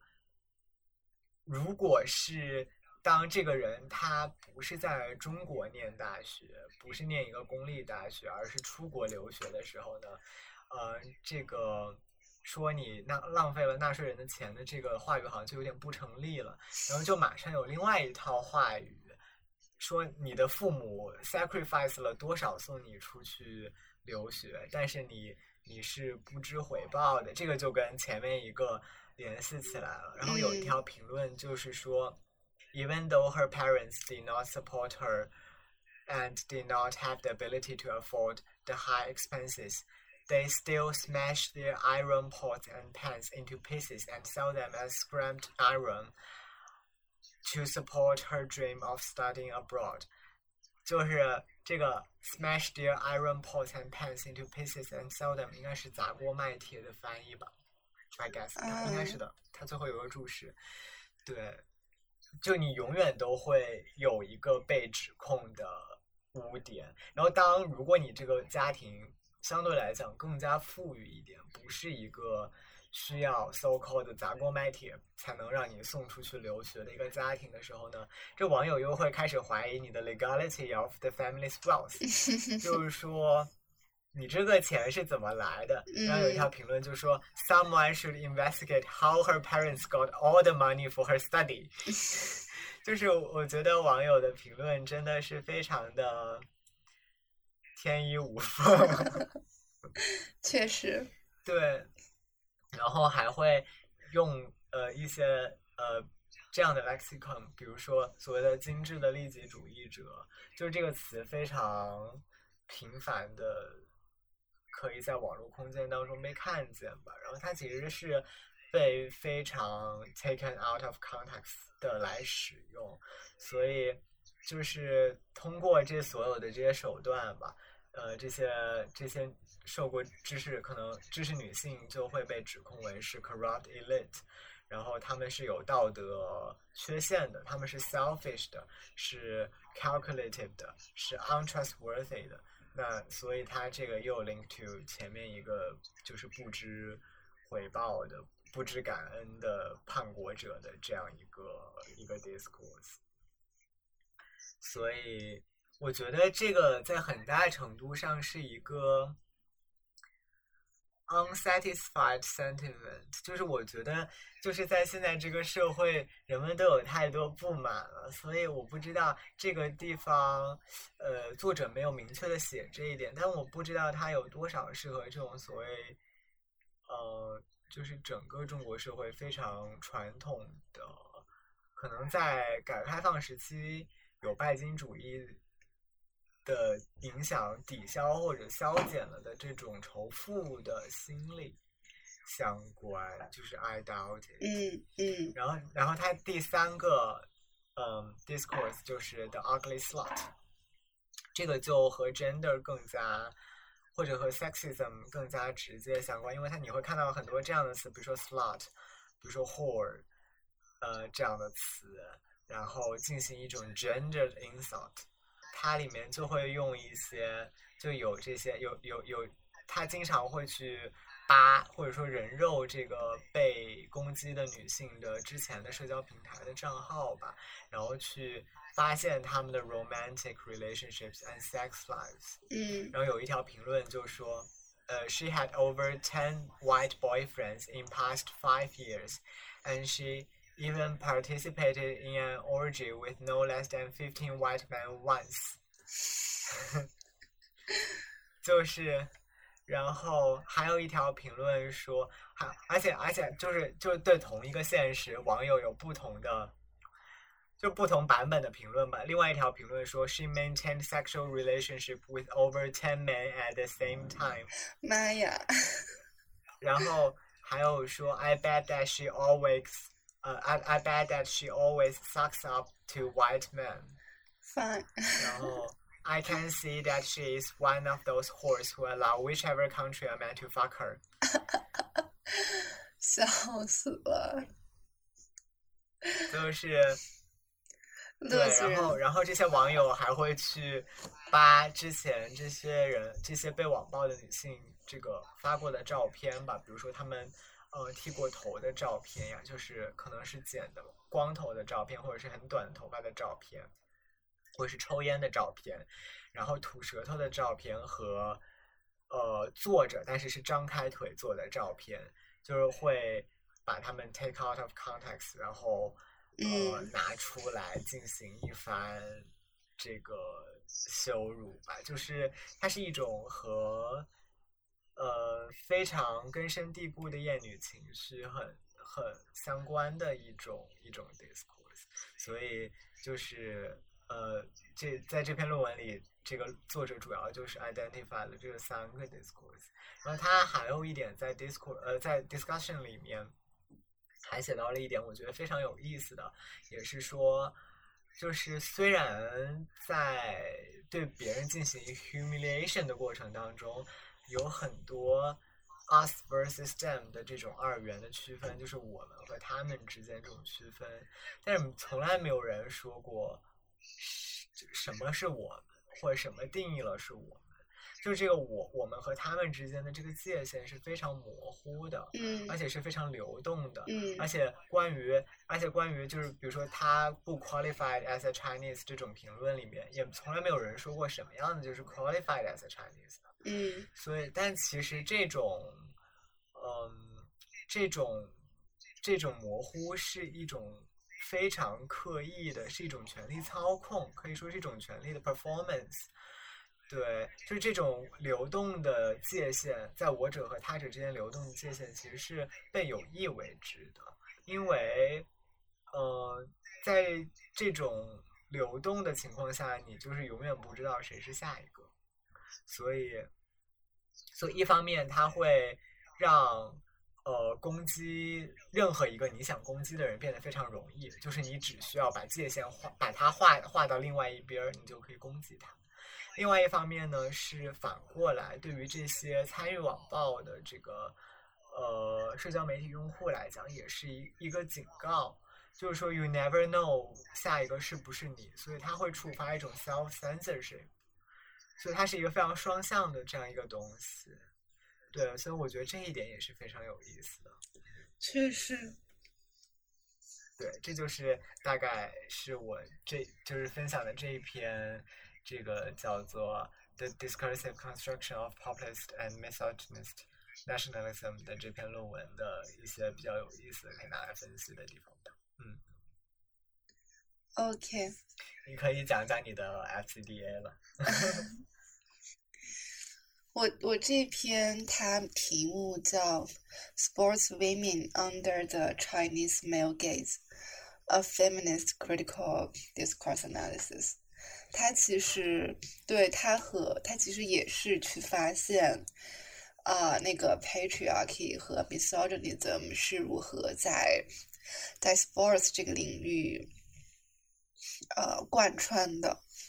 它其实是有用到另外一个 approach，这个 approach 我们之前没有提到，叫 dialectical relational approach。啊，这个它就是在这个论文里，它讲说这个 approach 是和 DHA 和 social cognitive approach 是有一些相关性的。它主要是去看现代流行文化的一个 approach，就从一个社会语言学的角度去看。它同样也是认为，呃，discourse 是一种对这个世界的 construction 意识建构的这个过程，它是和社会建构的过程是有很强的关系的。这个意识建构的过过程也是一种维系权力关系的一种生产与再生产。这个 discourse 也是用来做维系呃权力关系的这种方法。这个非常福柯，确实，听起来，嗯后来他又讲说 FCDA，FCDA 就是 Feminist Critical Discourse Analysis，它其实也是受到 DRA 的影响的。这个 DRA 它也是 Fair Club 提出的，那个 FCDA 它就是受到这个 Dialectical Relational Approach 的影响，但它其实是一个 umbrella term，呃，它主要不是去提供一个呃特殊的或者一个特定的 discursive strategy 的方法，它只是去呃分析 discourse，用一个 feminism 的 perspective 去去看这些不平等的性别权利关系是如何在 social actives 里面呃被反映的。这篇文章它主要是因为我们都知道，在体育世界里一直都是男性占主导嘛。就算偶尔有一些就是女性运动员，她们做的比较出色，也会受到来自男性的性别歧视。他就去扒了虎扑的一些数据，呃，主要是关注的是二零二零年还是二零二二年的东京奥运会。根据他的研究方法，他又提出了两个 research question。第一个 research question 是 How do male Chinese sports fans gaze at sports women's bodies？呃，第二个 research question 是 How do male Chinese sports fans assess sports women's accompli accomplishments？就是说，在他的 literature review 里面，这个男性的 sports fans 他通常会把女性的成就就是 trivialize，就算这个女性她其实是就是成就很高，他们也觉得这个成就不值一提，根本就比不上男性运动员。所以他就在虎扑上找了两个问题，在这两个主题问题下面就会有很多的评论。第一个问题，他就用来回答他第一个 research question，就是那个 gaze at sports women's bodies 的。第一个问题是，要是有奥运冠军张雨霏这样的女朋友，家人们会怎么样？然后下面的评论就说，比如说张 looks to be the naive white sweetie type, she's so pretty。就说她就长得很傻白甜，或者说呃。She is so fucking strong. Who wants her? Do you really want her at all? I am not talking about her added value as an Olympic medalist, but her body figure. 就这两种评论，就是极大，就是其实是两个相反的相反的方向吧。就第一种是把这样一个奥运冠军塑造成一个 immature vulnerable 的一个女性形象，呃，就 entails，嗯，对，但是它里面有提到这个日本的卡哇伊文化，啊，就是他他的意思是讲说日本的卡哇伊文化就是一种 rebellion。是一种 challenging traditional gender norms in East Asia, where women's maturity is associated with feminine responsibilities。他就，但是， 但是，但是，所以卡哇伊文化是可以不用 take any responsibility 的这种嘛？但我会觉得。我不知道他是在什么程度上说它是一种 rebellion。我觉得卡哇伊 文化在很大程度上还是被回收到了一个对父权的话语里面去。对，就是充满了男性凝视的一种。对，就我读到这里时候也非常的震惊。嗯，他不过这一句我我我读的时候的感受是，他是为了就是提出一个 counter argument，然后去 argue 一下的。所以他他后来又讲说，就是啊，女性就很传统的依附在男性的这个这个这个 patriarchal 社会里，这种 cute representation of women are always constructed in the shadow of an alpha male。就这种 positive 的评论中，也是这种反映了反映了这种 alpha male 的一些呃私人的幻想。这些 negative 的评论就更加就 misogyny 吧。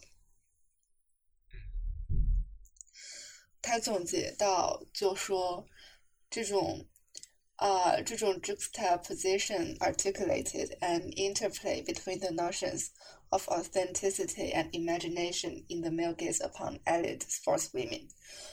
对于这些草根 grassroots 的这种呃 sports fans 来说，elite sportswomen 它的 这种 body 是可以被 sexualize，然后变成两个极端，分别就是被一部分人 positive 的回复，另一部分人就就是认为它是比较 negative 的一个方面。对，而且我觉得它，呃，它是有一个，我觉得它是有一个二分，就是分为有人有男人要的女人和没男人要的女人。确实。对吧？对。对，就好像是对他们来说，就是 like a women，就是有这种两种 type，a woman 有这种两种 type。第二个问题，呃，就是有一个有一个巴西的女足运动员，他就被非法六次授予就是世界最好的这个 football player，嗯。但是在这个新闻下面的评论呢，要不然就说说他是，呃，穿裙子贝利和女版的梅西，他这里这个作者 identify 这个是一种 referential strategy，which refer to 呃贝利和梅西就是非常有名的足球运动员，但不是他的 real name，是一个 gender designation。uh, collocated the names of well-known male footballers with either a female prefix or a metonymy of women，就要不然是有一个 呃女性的前缀，要不然就是有一个女性的这样的一个 metonymy。嗯这种情况就和大众媒体就是，就大众媒体通常对 sports women 是一种 underrepresentation 的状态。我之前还就读到，好像是英德国德国的那个足球政府的管管足球的那个政府的那个机构，就虽然说德国男足在世界上的比赛踢的没有德国女足好，但是德国男足拿的奖金就比德国女足多好多。啊，这个，yeah，kind of a global issue。我觉得我不知道在中国什么情况，但是这个还挺普遍的吧？因为我不知道，像英国这样足球文化非常浓重的国家，好像大家看的 clubs 也全是男足的 clubs。对，大家就普遍都会认为，就比如说女性体育运动就没有男性体育运动那么有观赏性啊之类的。呃。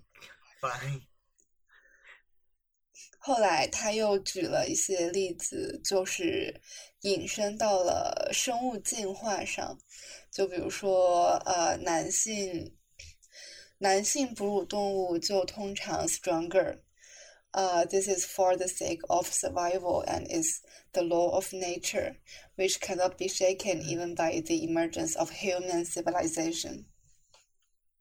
According to Tam van Leeuwen, scientific ra- rationalization refers to mobilizing differentiated bodies of knowledge to legitimate institutional practices，就是一种非常呃通用的 discursive strategy, which justifies an argument with references to pseudoscientific evidence，就是引用这些大家不知道是真的还是假的的一些看似科学的这种表达，就去论证你这个这个，就看似非常的有逻辑的这样的话语。并且就是 using the female-male differences of mammals as a metaphor。对，嗯，这个就是 so true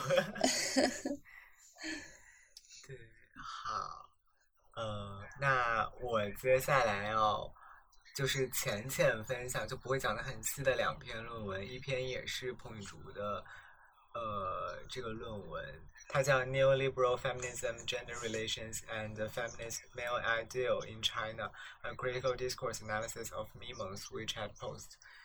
嗯，这篇论文是二一年发出来的，但它应该是好久好久之前就在写了，因为在我印象中，咪蒙被账号已经很有一段时间了。确实，就是他 identify 了三个呃 theme 吧，三个 main discourse，分别是 women's self resilience，呃，an interdependent gender relationship 和 a feminized Chinese male ideal。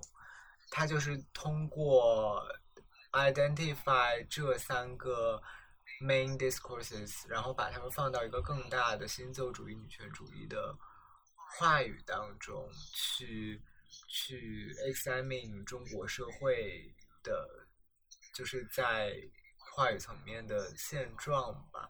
当然，我觉得现在他在写的时候，确实大家。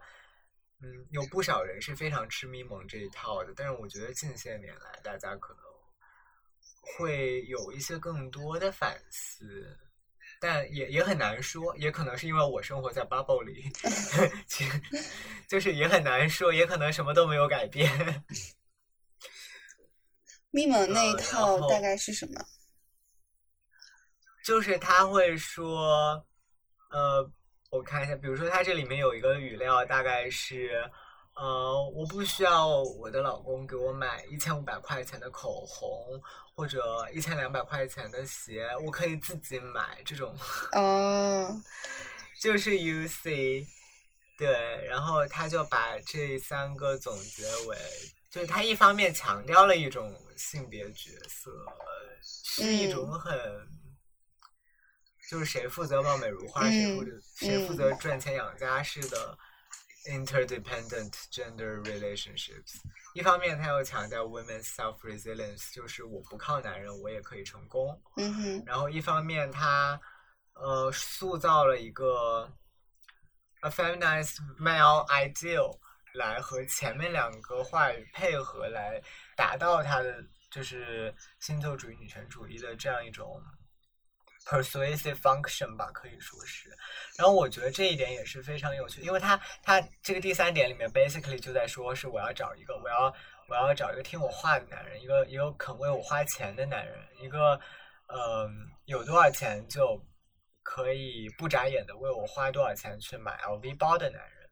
那呃，我觉得这个把它归结，把它就是 categorize 成 feminist male ideal 也非常有意思，因为我在之后呃，就马上要讲这篇论文里面也会讲说，他说这个消费主义和消费文化其实是一种 feminine 的一种东西，就是相对于代表 masculine 的嗯国家政权来说，嗯它是一种嗯更加 feminine 的声音。对我，我接下来要讲的这一篇，这一篇还很有意思来着，因为我之前还刷到一篇。是在哪里啊？微信上吧，就有一个精神老白男，就是 就是说这篇文章哪里写的不好。But anyways，这篇文章的标题叫《From Motherland to Daddy State》。啊，对，我好像读过，对我好，我可能发给你过，嗯甚至我可能在什么群里分享过，就是他有一个非常就是呃，in a word 就是呃，他觉得有一个 gender undertone 的这种 paradigm 的 shift，就是中国的民族主义的话语从嗯祖国母亲变成了。找爹的过程，就是他这个 daddy state 也不只是指中国了。我觉得，呃，比如说你现在在这个什么乌克兰战争的话语里面，或者在此之前很早就有了。比如说，就是在你无论是你攻击别人是精神美国人还是精神日本人，无论是谁攻击谁吧，总有人总有人把别人的呃，就是他们攻击的这个对方。叫做某一个国家，就是他们 supposed to 信奉的这个国家，呃，叫爹的，什么美爹呀，什么俄爹呀，对，我就突然想到，是不是一种就是 pursuit of masculinity？就我我在那些论文里看到得它是一种说，power performance，就是在就是在 post Mao era，大家会觉得 masculinity is in a crisis，然后大家就开始对对对，去寻找那个 masculinity。后来，Yeah, exactly，就是在逐渐、逐渐寻找过程中，他就有一个寻根文化，就是认为这个这个农村的没有被资本主义或者孔夫子或者西方影响的这样的一种 discourse 里存在着一种天然的。呃，并且强大的，并且真挚的 masculinity，就比如说有一些什么红高粱啊、绿化树，是 这种这种寻求的呃这种嗯 masculinity 的反应。然后后来就到了那个 metrosexual，就是就是大都市的男性。但这个时候就是就会有那种呃，因为有就是媒体的市场化，就会有女性 ideal 的 masculinity，但这种 ideal 的 masculinity 是被主流的男性社会所排斥的。嗯，所以它是不是是一种因为 masculinity 就和政治上的爱国主义结合嘛？就是他从妈妈到找爹的转变，就就是这种 pursuit of masculinity 逐渐的完成的过程。Well，我觉得至少是有不同势力在争夺要 represent 或者要 embody masculinity 的这个过程。因为我之前去听一个 gender 相关的 conference，然后，呃，就是其中有个主讲人就提出了一个结构，就是 one masculinity many femininities。就我觉得这结构在很多地方都非常常见，就是 femininity 可以是 diverse 的，嗯，masculinity 必须是 the one and the only。好像不过不过在古代中国，就是 masculinity 就几乎包含了社会的很多方面，就它不是有一个文武的这样的一个一个对照嘛？就是哦 masculinity 可以是。可以是阳刚，也可以是就是书生。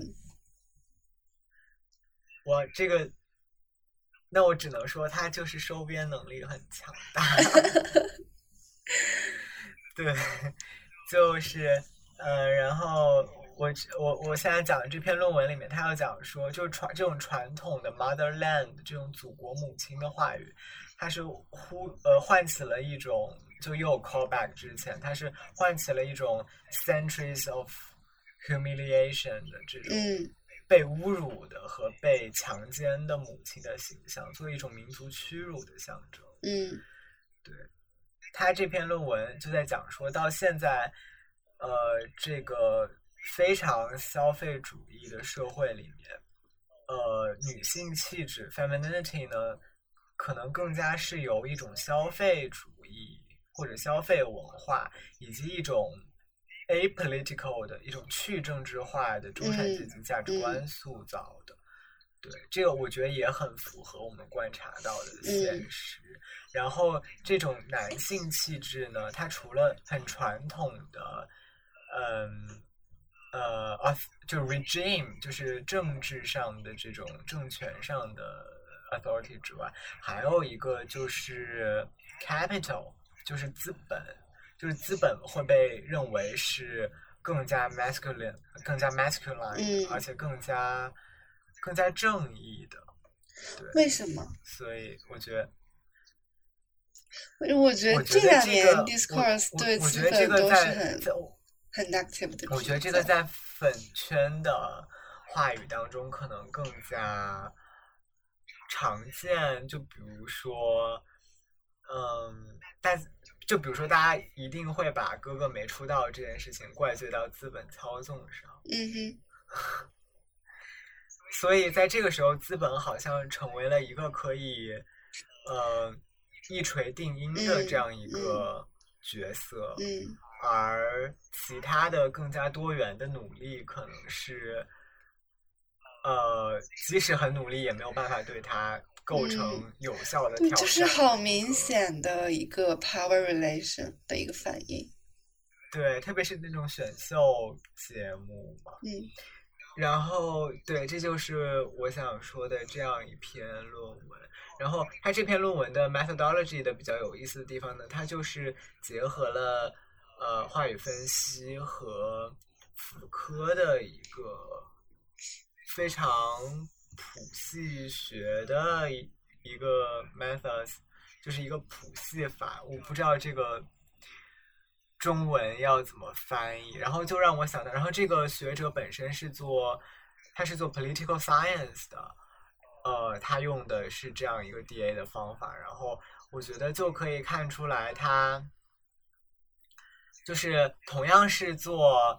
呃，用 CDA 做别的学科，就除了语言学之外的别的学科的研究，你就可以很明显的看出来，有的学者是，呃，受过，可能就是有些学者是受英文系影响，这个传统比较影响比较深的，有些学者是仅仅，嗯，可能拿了一个概念，或者拿了一种视角，或者一种框架过来，然后可能更多的是以他学科本身的方式去介入这个研究的。对，因为我想这里是因为我之前还读过一篇这个中文的论文，这个叫做《被标识的国家：撤侨话语中的国家认同和家国想象》，它是一个华科，一个华中科技大学信息与新闻传播学院的一个人写的，然后他就是去做了这个。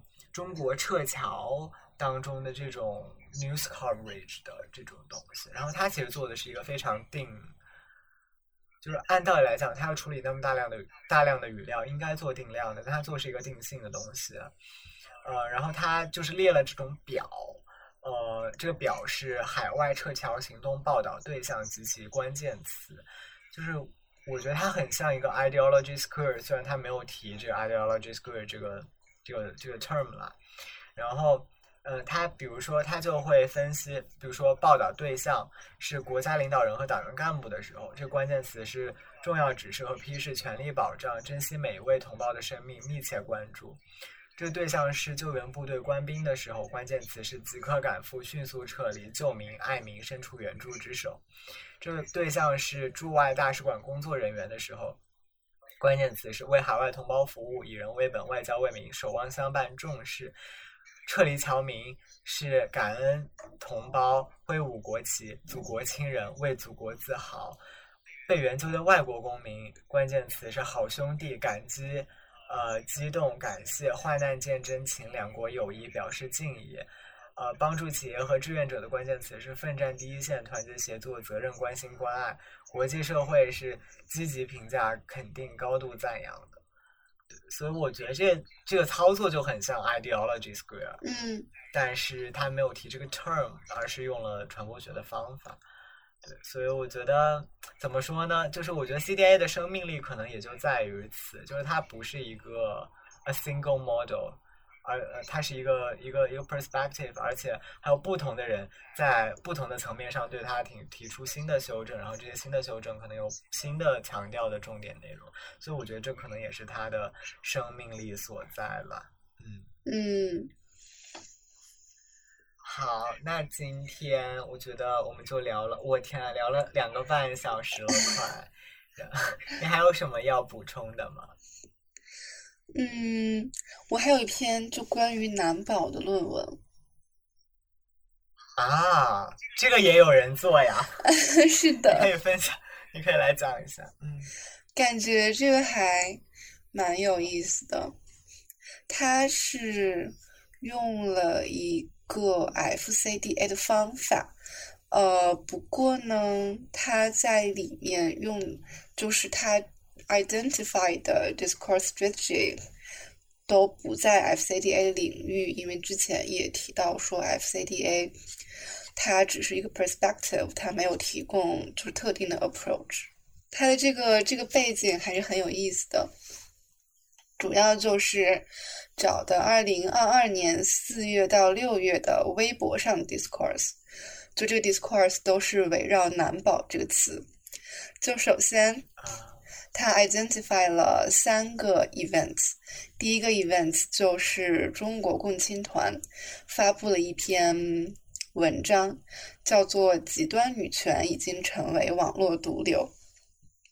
第二个 events 是唐山打人事件，第三个 events 是上海上海 International Studies University，是上海外国语上外。对，上外那个男生企图，呃，强奸一个女学生，就是把，就是给他的杯子里投放一个催情药物那件事，就在这个 events 下面，就是这几个 events 的 tag 里面，他就找了“难保”这个词，呃。他把就是这篇文章把“难保”这个词命名定义为一个命名学的词。这个词一开始它是不存在的，但后来它变成了一个非常 popular 的 metaphor。而且这个 “baby man discourse” was widely spread on 微博。他首先是把男宝和妈宝男做了一个区分，就是啊，这有什么区分？有什么区别？他这个，他这个非常有趣的就是，他是他引用了 Confucianism 的观点，就是啊对他认为，他最后的结论就是他认为这个呃男宝他是在 Confucianism 的这个这个 hierarchy 下，通过一个母亲的视角去看这个男性，就把这个社会上的男性，因为如果是母亲的视角的话，就是一个从高向低的视角，就是一个对传统的呃 gender hierarchy 的一个 reversal，就是一个反转。并且它通常的语境 identify discursive strategy 都是双重，呃，double irony 双重讽刺。呃，它也联系到了中国呃的生育政策，因为有一些 discourse，他说。真好，真好！烧烤摊打人的男宝都是共和国的皇位继承人。OK，觉得世界只属于男宝吗？可惜女性不是少数派，是二分之一，是人类的一半。不过现在不是了，这是多年来堕女胎的福报。就是他，就是这篇文章就认为这种 discourse 是一孩政策的伤痛。就这种政策就完全就不 care 女性的 interest 以及 welfare，就就更多的是 con focus 在国家人口控制的这个上面。然后这个政策，但其实我觉得这一点，他这个地方说，there is compelling evidence that one-child policy has led to significant gender imbalances in China，就有些生育控制。但是，但是我感觉，个人感觉这里的 argument 是可以反驳，因为我们都知道，虽然开放了二胎政策，但是男女比例，新生儿男女比例并没有特别的 balance。嗯，我觉得除呃，我觉得它是一个 factor，但不是一个非常，就它不是唯一的 factor 吧？对这个社会文化确实有非常多的影响。嗯嗯，嗯，然后他还说，他就就是一种对对主流 patriarchy discourse 的 rebellion 以及 resistance。嗯，并且并且因为就是就是有很强的 censorship 嘛，呃，大家在网上发言，如果特别的极端、特别的呃 violent 的话，还是会被删除掉的。所以大家会采用这种就是相对来说比较折中的讽刺，就是对呀，对这种 strict censorship 进行一些对抗。Yeah.，嗯哼，好，呃，那今天我们就是呃即将结束这个持续三小时的聊天。我现在已经不想说，挂了这个电话之后，我已经不想说任何一句话了。好，那就这就是我们今天的浅聊 CDA 的呃一个简短的理论介绍和一个持续了我也不知道多长时间的有趣论文分享。呃，所以还有什么要说的？让我想想，你有什么要说的吗？最后，最后欢迎大家感兴趣可以来看一下论文。OK OK，好的，欢迎大家来看论文。这个论文的呃 reference 我们会以 APA 格式放到 show notes 里。好，大家拜拜。拜拜。